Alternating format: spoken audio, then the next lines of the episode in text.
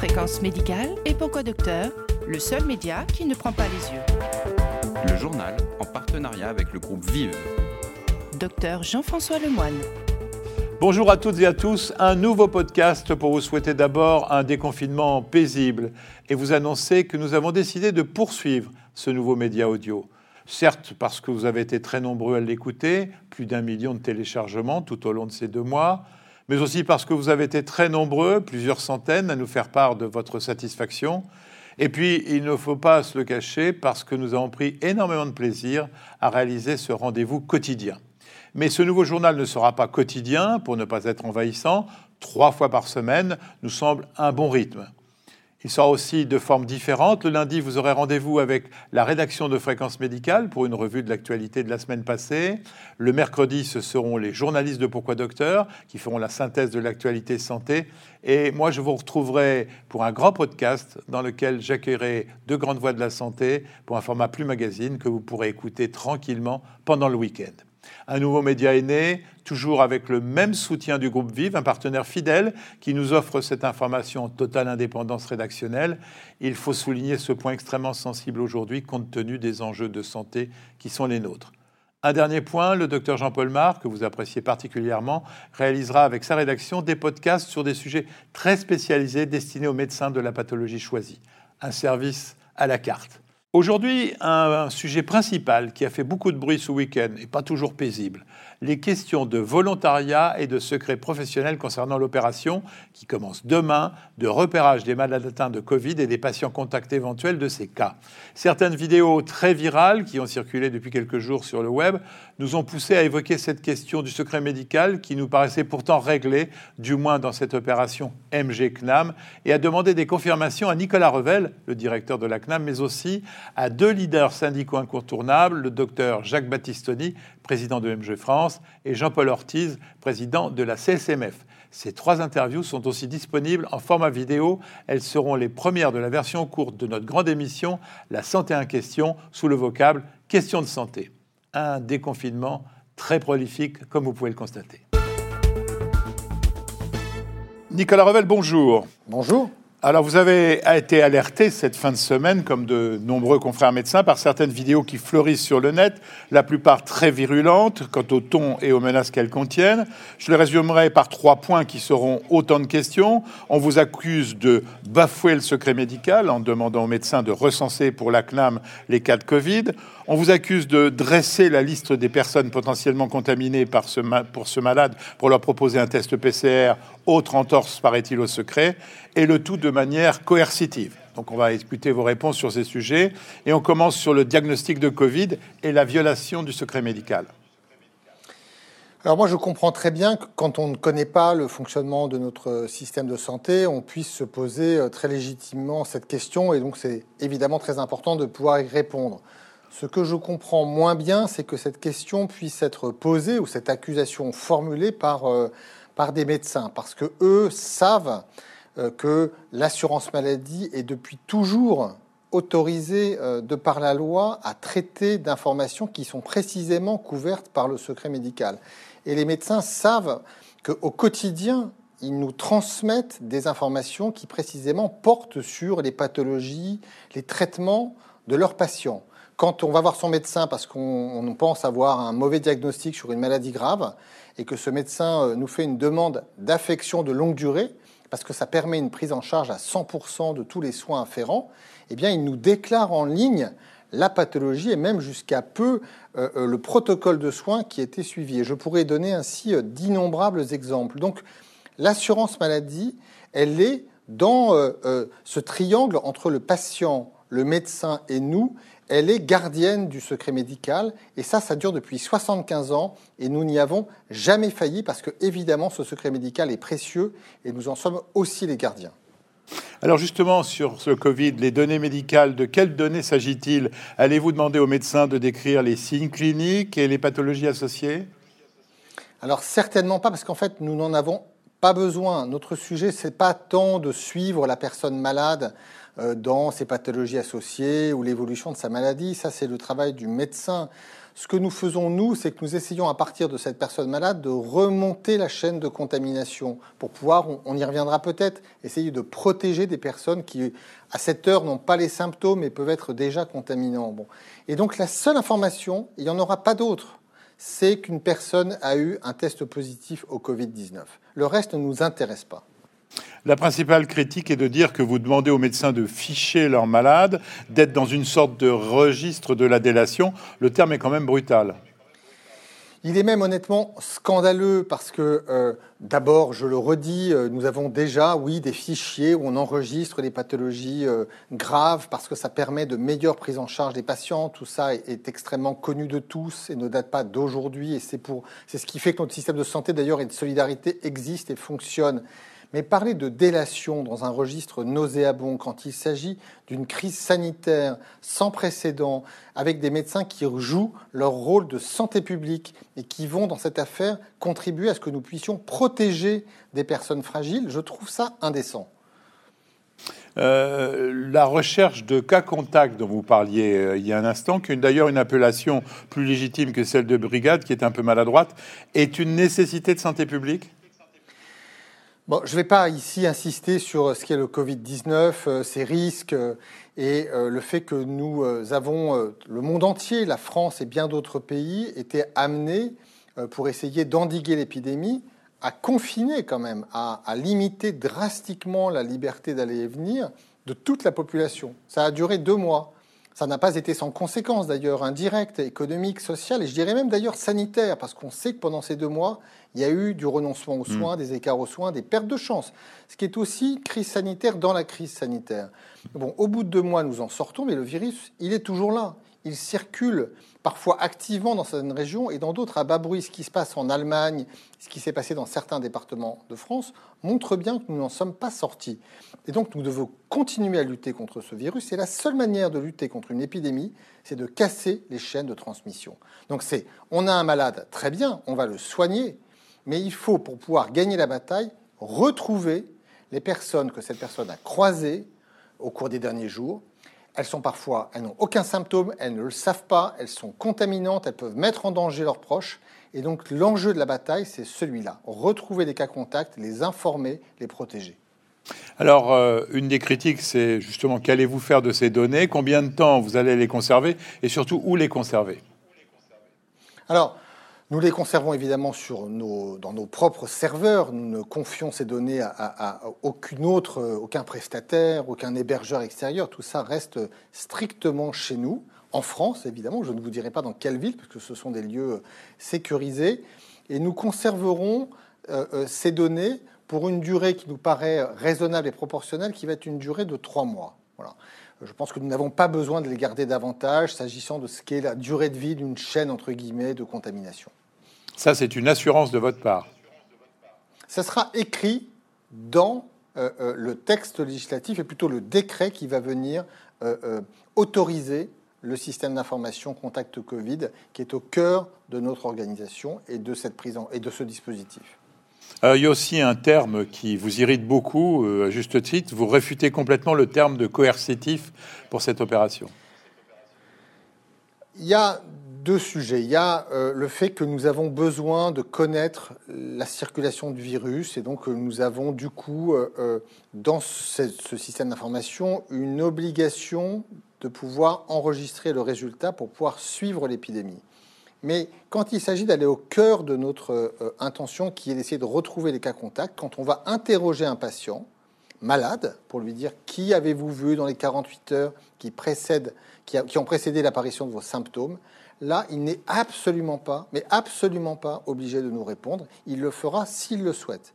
Et quand on va appeler ensuite quelqu'un qui se trouve avoir été en contact avec ce malade, et qu'on va lui parler, qu'on va lui euh, proposer de rester isolé, d'aller faire un test, d'aller retirer des masques en pharmacie, là encore, il nous écoutera et il appliquera nos consignes s'il le souhaite. Et s'il nous dit d'ailleurs qu'il souhaite que son nom disparaisse de notre outil informatique, c'est-à-dire exercer son droit d'opposition, il le pourra.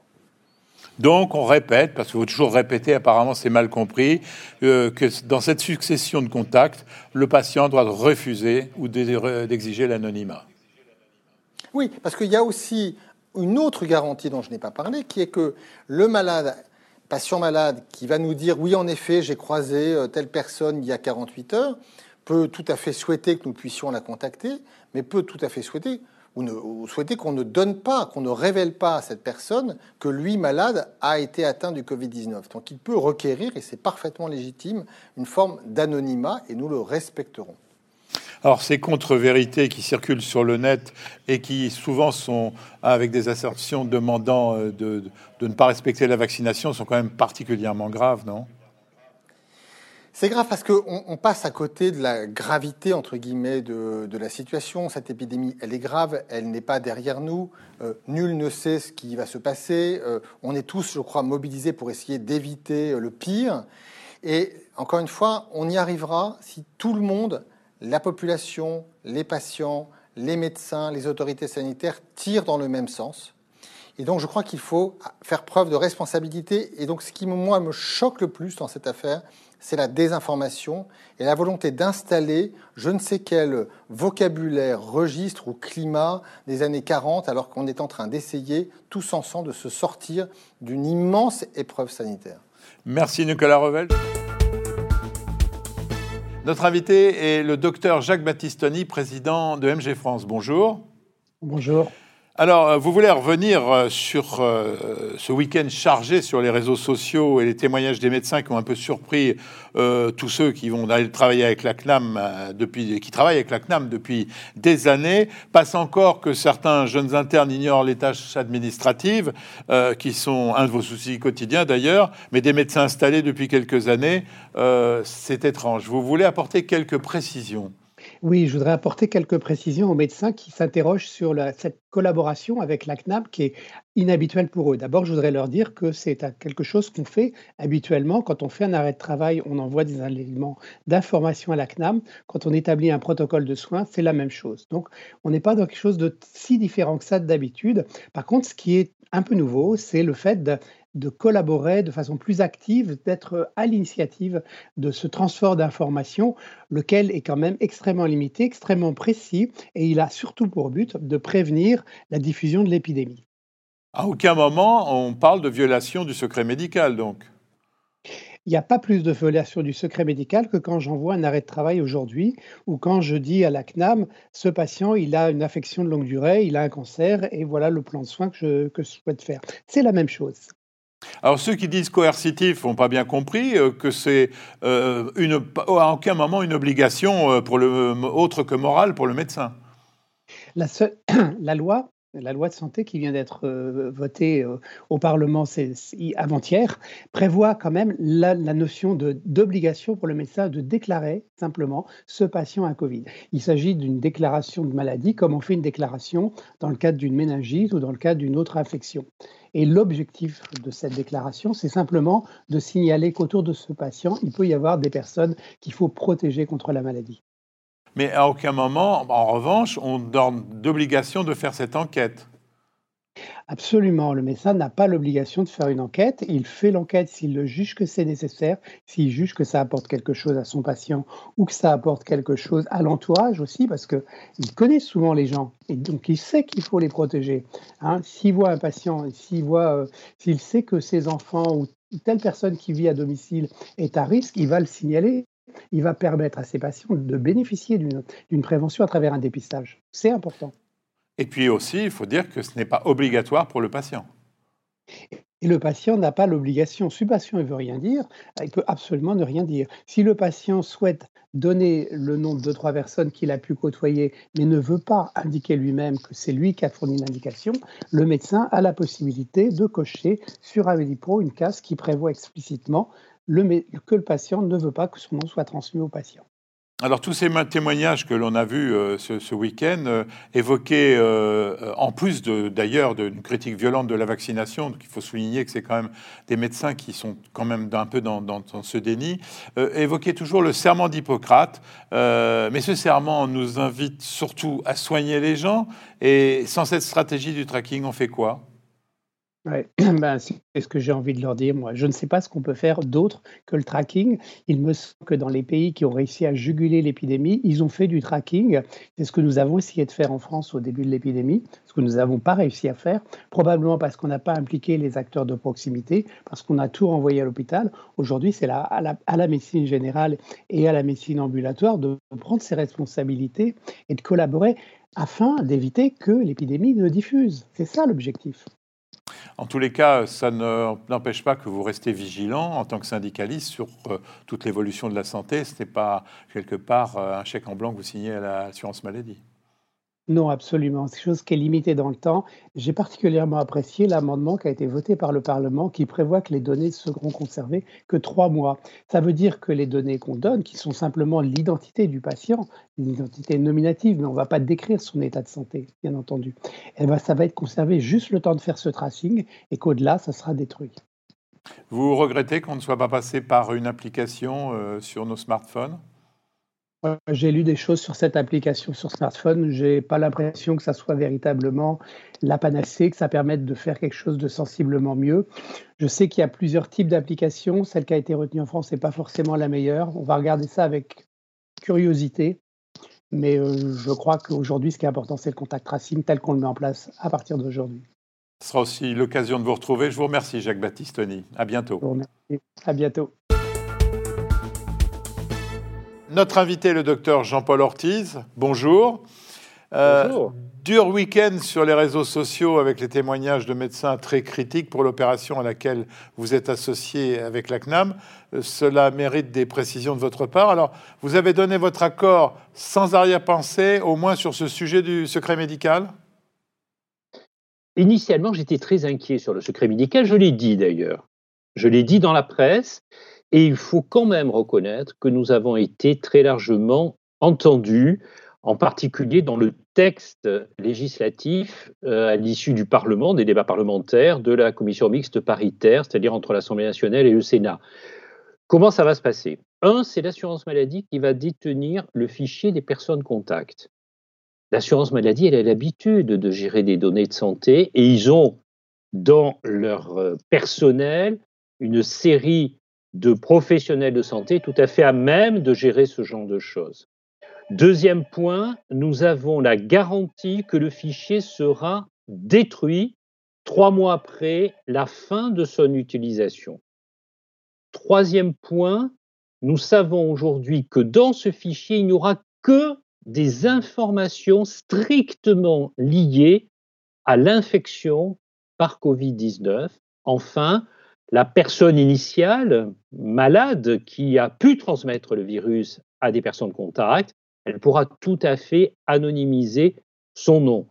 Donc, on voit bien que tout ça garantit qu'il y ait un respect du secret médical. Nous avions demandé à ce que la déclaration soit obligatoire. Pourquoi? Parce que c'est la responsabilité de l'État de prendre ce type de, de mesures nous avons été entendus et effectivement, la déclaration sera obligatoire.